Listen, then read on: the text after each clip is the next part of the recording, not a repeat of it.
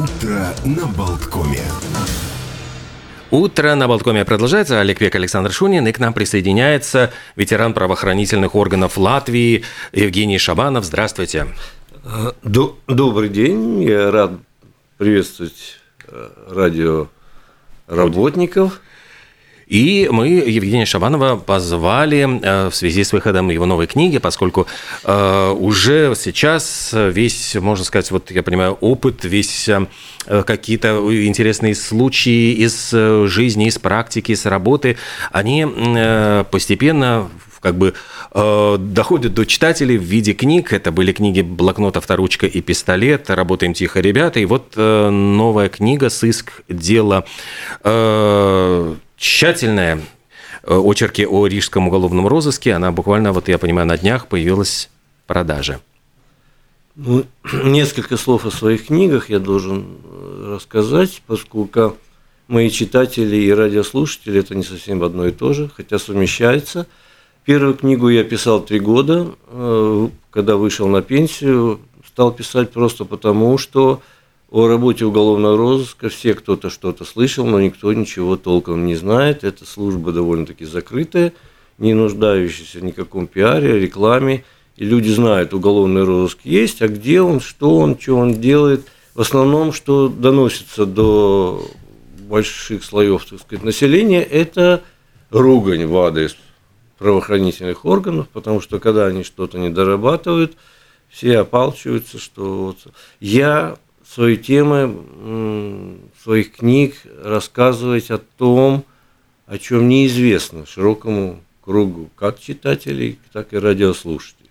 Так, а, прошу прощения, вы только что заметили, что и знать-то особенно не надо. Да, чтобы, может быть, всего преступ... за кулисье преступника, может быть, и не стоит а знать, как работает. И секреты как будто бы раскрываете. А, нет, вы знаете, особых секретов не раскрываю, хотя кое о чем я писал, и некоторые мои коллеги упрекали меня, зачем ты говоришь о той теме, о той теме, о той. Я говорю, ну, вы понимаете, я говорю о том, о чем, допустим, у нас оперативная работа, она вся закрыта, она идет по грифам не только секретно, и совсекретно. Но в Латвии есть закон об оперативной деятельности. Там все эти пункты названы. Поэтому в рамках этого закона я кое-что рассказал, не открывая, как говорят, ноу-хау. Я исхожу из очень простой э, системы, что простому, нормальному, честному человеку это все не надо, это ноу-хау. А уголовный элемент я просвещать не собираюсь, о том, как их ловят. Ведь, понимаете, все, ну, опять же, про уголовников все сказать, они все сидят в тюрьме, они все, вот мы тут такие крутые, а менты там дуволомы, при этом они садятся пятый, шестой, седьмой раз сидят, и они все пальцы веером, что вот мы такие. А как их ловят, это уже ноу-хау.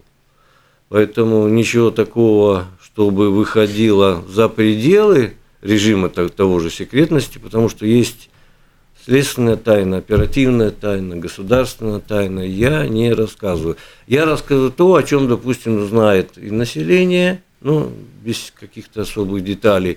Ну, вопрос, например, о негласных сотрудниках. Его угу. очень часто задают. Агентурная сеть. Агентурная сеть, да. Она существует, она в законе записана. Уголовники об этом знают, знают. Они знают, что среди них есть масса наших людей, так сказать, которые глаза и уши наши. Да, они много энергии тратят, чтобы найти этих людей, что на воле, что на зоне, что где угодно. Главное ведь что? Где, кто и сколько – да, это я вопросы не открываю, да, вообще. Ну вот у меня, опять же, упрекнули, вот ты рассказал про кафе «Росток», где была устроена в свое время оперативная ловушка в городе Риге.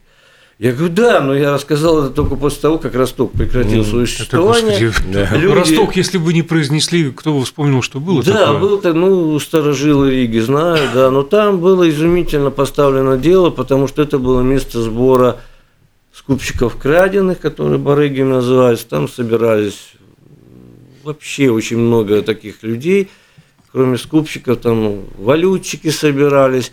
У зэков, у многих, таких, которые ну, не совсем опустившиеся, у них была даже традиция появиться в Ростоке после отсидки, после зоны освобождения и показаться, вот я Мол, и весь вернулся в общество, да? Да, я и весь криминальный мир знал, ага, такой-то появился обратно, да. А у нас шла информация, что такой-то появился. Нам это не интересовало, что такой-то появился. Люди отсидели свой срок и вернулись. Нас интересовало, он вернулся, чтобы обратно вернуться в тюрьму, или он завязал, и он И больше на свободу, не так будет. сказать, Да, чистой то есть, совестью. Вы понимаете, уголовному розыску совершенно неинтересны простые люди, честные. Это не наш профиль, да, то есть ну, зачем они нам? У нас голова болит совсем от другого. У нас каждый день грабежи, разбои, убийства, изнасилования, кражи, все что угодно, да. Поэтому первое, что там делалось, допустим, в том же Ростоке, это изучение намерений субъекта. Если человек освободился, пришел, спрашивает у форцовщиков, допустим, ну, помните, кто такие форцовщики, Мгм, да. это мелкие спекулянты импортными вещами, и он спрашивает, нет ли у них там наводки на хорошую ква- кра- эту, квартиру богатую. Ну, ясно, человек собирается Снова соверш- совершать. Да. там, вот у меня был случай, цыган притаскивал туда липовое контрафакт, как сейчас говорят, золото. Он делал там каких-то металлов и продавал как золотое, как в виде промысла. Ну, информация пришла, там 2-3 месяца, все, человек пошел. Поэтому я не рассказываю, я в здравом здравой памяти, как говорят, да, я бы никогда в жизни это не рассказал, но Ростока больше нет. Люди, которые там тусовались, они в основном разъехались, в основном даже из Латвии уехали. Ничего я такого нет. А то, что там было 30 лет назад, 20 лет назад, это уже не актуально так. Хотя я скажу так, что и до сих пор есть такие дела, которые ну, нельзя А рассказывать. почему? Почему? Вы знаете, у меня приезжал мой брат как-то, и мы с сестрой, с братом сидели, и я им рассказал две вещи. Происходила эта история в Юрмале, там взяли человека с грузом тротила, взрывчатки. И, и я рассказал то, что прошло по суду, они говорят, ну и что? И я рассказал то, что происходило по-настоящему. Они оба, они совершенно не имеют отношения правоохранительным органам, они все разом закричали, это нельзя рассказывать. Понимаете? То есть люди живые, да. Э, Человек сел, он был убежден, что он сел случайно. И пусть он думает себе, да. и- А, прошу прощения, как понять, э, вы э, ну, подчеркнули разницу, э, то, что было по суду, и то, что произошло на самом деле? По суду все произошло случайно. А, в этом смысле. Да, это была очень красивая разработка нашего оперативного работника. Очень красиво сделано, но... Ну, чтобы не- преступники опять не знали, что как не- методов не, э, не для работы. радио и Мгм. не для Да, широких да, да. кругов. Да. Потому что Хорошо, люди же- а т- тогда э, к другим словам э, постараюсь придраться. Некоторые покинули Латвию. Ну, вы имели в виду преступников. Ну, Э, нет, я говорил не тех, а тех, а постоянно посетителей Ростока. Ну, да, да, да. Вопрос в другом. Почему преступники покидают Латвию? Ну, Ну, вот здесь человек- нечего не, ловить. вы понимаете, или- есть или- преступники, вы очень широко берете. Есть барыга, он, значит, он сидел на скупке каких-то вещей, он обогатился, он ехал туда, где получше все. Есть форцовщики, которые самое, они уе... многие уехали, умотали, открылся железный занавес, они уехали, ну что им тут уже. Поэтому не- преступ... преступность – это вещь интернациональная. Они совершенно вот в противовес нашему обществу, они совершенно не делятся ни по национальностям, ни по территориям. Конечно, какую-то территорию не придерживаются, да, но вот мы столкнулись, что, например, литовцы ездили к нам, э, вор- воровали машины. Да. А наши мы прикинули, что наши, соответственно, должны ездить в Литву. Когда это все стали делать, у меня это описано, по-моему, в третьей, в последней книге. Вот, и до какой-то поры это нельзя было рассказывать, сейчас уже можно. Вот, и очень быстренько раскрыли целую серию литовцы свои, у нас, будучи у нас, раскрыли целую серию краж, а наши ездили в Литву. То есть такая, а, а, такая Об- обмен- сотрудничество, обмен да. У нас есть звонок Вновь с прямого просим эфира. вас надеть наушник. наушники. Давайте 67 примем. 212 93 9. Здравствуйте. Доброе утро. Доброе утро. У меня такой вопрос. Вот в 90-х годах, 2000-х годах, не знаю, как с вами поступили, очень многих уволили, старых специалистов. Ну, вернее, они не такие старые были. Многие наверняка живы сейчас. У меня вот вопрос, к вам обращается кто-нибудь за советом? Может быть, вот из таких, как вы, хотя бы не штатных сотрудников делать. Наша полиция обращается к вам или нет? Спасибо. Спасибо. Спасибо. Ну, вот, да, ну, Консультации продолжается. даете? Э, Немножко так, немножко, но очень мало. Ну, тут надо понять объективно. Я больше 35 лет прослужил. Я ушел на пенсию, я не хотел иметь с этой системой больше никаких дел. Не потому, что она стала чужой, а потому, что, ну, ну вот есть, ну, ну все. Сколько можно. Хватит, да, сколько можно, да. Ну, у меня иногда прибегают люди, там говорят, там, Евгений, там вот, ну, вот такая ситуация, вот как самое, но в масштабных я не, я не адвокат. Евгений, у меня вот такой вопрос. А Вот мы все время говорим об организованной преступности. А какую часть? Потому что когда мы говорим про детективы, например, ну, часто, чаще всего, вот когда, не знаю, Шерлок Холмс, миссис Марпл, Рекюль Пуаро, там преступления совершают как раз-таки самые обычные люди, которых, ну, вот есть, э, ну, понятно, что это организованная преступность, человек всю свою жизнь вот занимается преступными действиями, а э, в детективах мы чаще всего сталкиваемся с тем, что самый обычный человек вдруг идет на преступление, ну, не знаю, в силу там каких-то причин, там, ревности, там, или хочет денег, там, или... ну, вот в жизни насколько вот, ну, процентуально вот преступных Я, я скажу просто, просто, наверное, для многих это будет открытие, но наиболее больший удельный вес преступности – это кражи. Кражи любые. Квартирные, карманные, э, там, из машины, из, из офисов, откуда угодно. Это все. И вот на эти кражи идут не только профессионалы, но и любые. Вот человек в тяжелом состоянии, вот плохо что-то где-то увидел, лежил, стащил. Да? Есть, конечно, профессиональные преступники, это, например, квартирники, они очень редко завязывают, и они всю жизнь вот он начал, и он как на работу ходит, да. Есть карманники, да, вот для тех, кто не знает, но карманники – это элита уголовного мира, потому что это надо так, такое навыки, такая вазомоторика и прочее, прочее, так владеть руками, так, само, что он крадет у человека в его присутствии кошелек, там еще что-то, и человек не хватается этого, понимаете? А многие считают, что это какая-то мелочевка, да? Вот. А вообще преступление совершает кто угодно, да? Ну, я не говорю про спонтанные, там, собрались там две компании, передрались между собой, кто-то кого-то ножом порезал, да? Тут нету никакой э, такой, ну, преступление есть, труп есть, допустим, или порезанный есть, но они, ну, умысла какого-то такого нет. нет, но они к криминалитету не относятся, да. А есть люди, которые, в моей практике были люди, которых я сажал в седьмой раз, в восьмой раз, в девятый, вот был один даже девятый раз. Я знал женщину, которая 8, лет, 8 раз отсидела, не 8 лет, а 8 раз сидела. То есть это люди, которые не завязывают. Да? Есть люди, которые прекращают.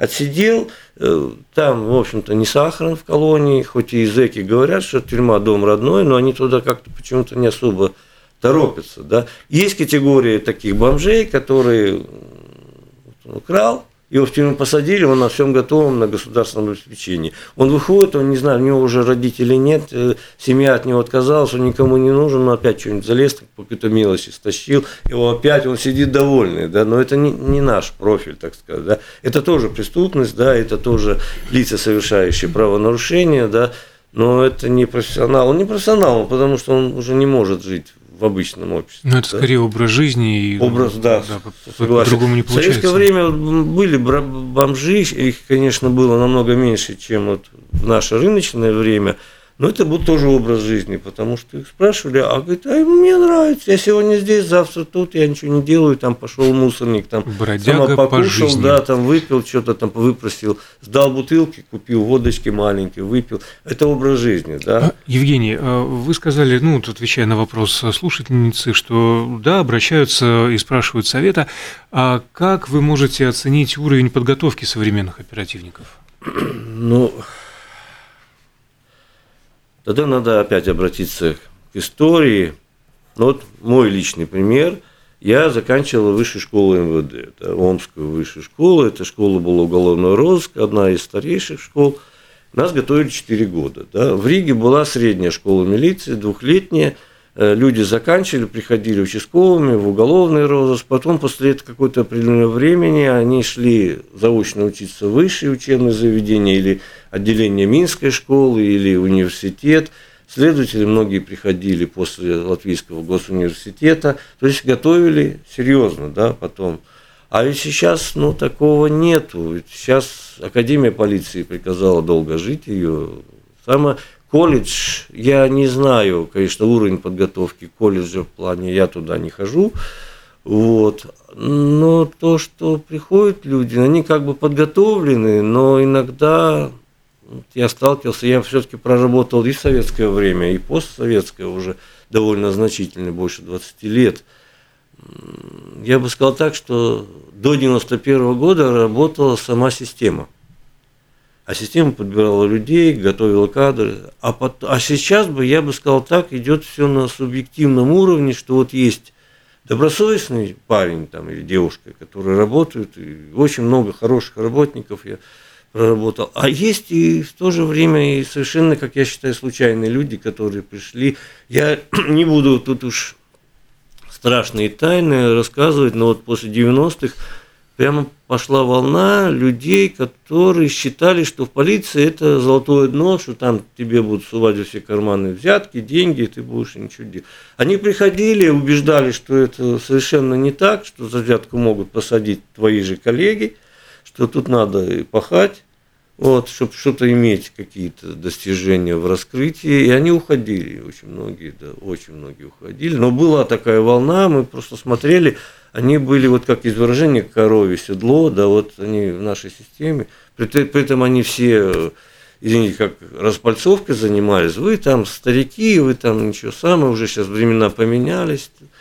И типа вот, что ты меня учишь? Да вот такое Напоминает старики-разбойники, классический да, сюжет. Да, да. Нет, ну вы понимаете, ну если один из министров там из политиков заявляет, что все проблемы от того, что э, у нас в латвийской полиции много людей с того времени, и, типа вот все проблемы, ну но дело в том, что те, кто был вот на 91 год, они были рамочкой, которая говорила этим молодым пришедшим новым работникам, как работать, что делать. Потому что если просто человека пустить нового, он таких дров наломает, потому что есть сроки заявления, есть законность, есть э, да, взаимоотношения даже с бандотой, да, с бандитами, да, потому что там тоже надо определенную этику иметь, да. Потому что я как молодой там иногда, ну, что тут можно повиниться, там, матом на него, там, ты козел, там, ну, это чуть не скажу. И он там на меня буром. А потом до меня дошло, что надо уважать человеческое, нам это говорили в высших учебных надо уважать даже у зэка, задержанного, арестованного, надо уважать его человеческое достоинство. Да? И знаете, когда ты разговариваешь вежливо, он пытается перейти на свою мову, так сказать, да, там, а ты ну, на литературном языке опять отвечаешь его по имени отчеству. И вы знаете, начинается просто вот беседа двух людей. Да, мы на полярных полюсах. Да, и, ну, вы понимаете, дело в том, что о чем вот не пишут, ни, ни в кино этого нету. Э, очень львиная доля преступлений раскрывается уголовным розыском, не беганием, там, как у нас говорят, волка ноги кормят, да, а именно вот сидя в кабинете с задержанным, он его задержали за одно преступление – из него потом вытрясли еще массу. Сам. У меня вот в книге в первой есть, где за убийство взяли двух парней, и с ними начали работать. Один первый раз сел, а второй уже сидел. И когда дело пошло в суд, уже вместо двух уже было 14 человек, группа. И за ними было 186 преступлений. Вот это наговорили. Вот раскрутили. Это раскрутили, раскрутили, и потом два убийства раскрутили. Да? Вот они сели за убийство и раскрыли еще убийство около театра русской драмы, убили медсестру наркологического диспансера, там где-то года три было не раскрыто, да, и вот мой коллега Сергей Черненок, покойный ныне, вот он, ну, мы тоже работали, я в первой книге очень подробно рассказывал, как это все это делается, да. Но вы понимаете, в фильмах этого нет, ну, чуть-чуть показывают, но потому что это не динамика. Да, это никому не интересно, вот как у Штирлица, да, если бы не было голоса за кадром, да, то вот он сидит, думает, опять сидит, думает, размышляет, но, но человек бы там зевать начал, да, а когда есть голос за кадром, там самая озвучка идет, да, точно так же вот оперативные работники, молодые сначала бегают, а потом они получают вкус вот этой работе. Да, и ну, то есть многое на психологии э, ну, работает, решается. Ну, надо, конечно, устанавливать контакт, да, но тут есть еще люфты законодательства. Ну, вот я вам объясню. Э, например, вот человек сел за разбой от 5 до 12 лет лишения свободы, да, а за какую-то кражу там до 7 лет. Он может 50 этих квартир, э, краж взять, потому что у него до 12. Понимаете, да? Ему, а ему вот он сел за разбой, а потом, когда он сидит, какая-то кража вылезет, ему новый суд, ему добавляют срок, и uh-huh. этот прибавляют, и ему невыгодно. Те, кто из нашего, так сказать, клиент, клиентуры, они все прекрасно знают, что если есть крупная статья – вот, он забирает все, что попадает под санкции, да, под. Э, То есть такая арифметика, да? Это, это арифметика, это чистая арифметика, но она срабатывает, потому что люди подчищ, как они говорят, подчищают себя, да. Он, э, вот убийство, да, то есть ну, убийство у нас было самое серьезное убийство. Вот он, они начали вообще рассказывать с мелочи, там украли пиво от магазина, грузчики привезли, магазин еще был закрыт, они поставили ящик и ушли. Те пришли, ящик забрали. Также молоко, там сначала мелочи, потом мопед украли, оказывается, потом мотоцикл. И потом дошли вот до этих 186 эпизодов, и когда вышло вот это второе убийство, которое висело нераскрытым.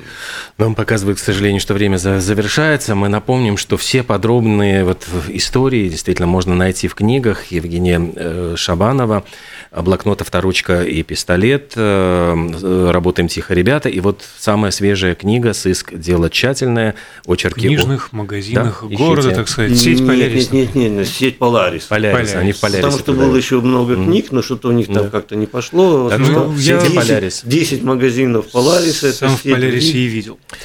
Спасибо огромное Спасибо Евгению Шабанову. А, что же, мы завершаем утро на Балкоме. В 11 часов вернемся вместе с Татьяной Латышевой и программой «Экономикс».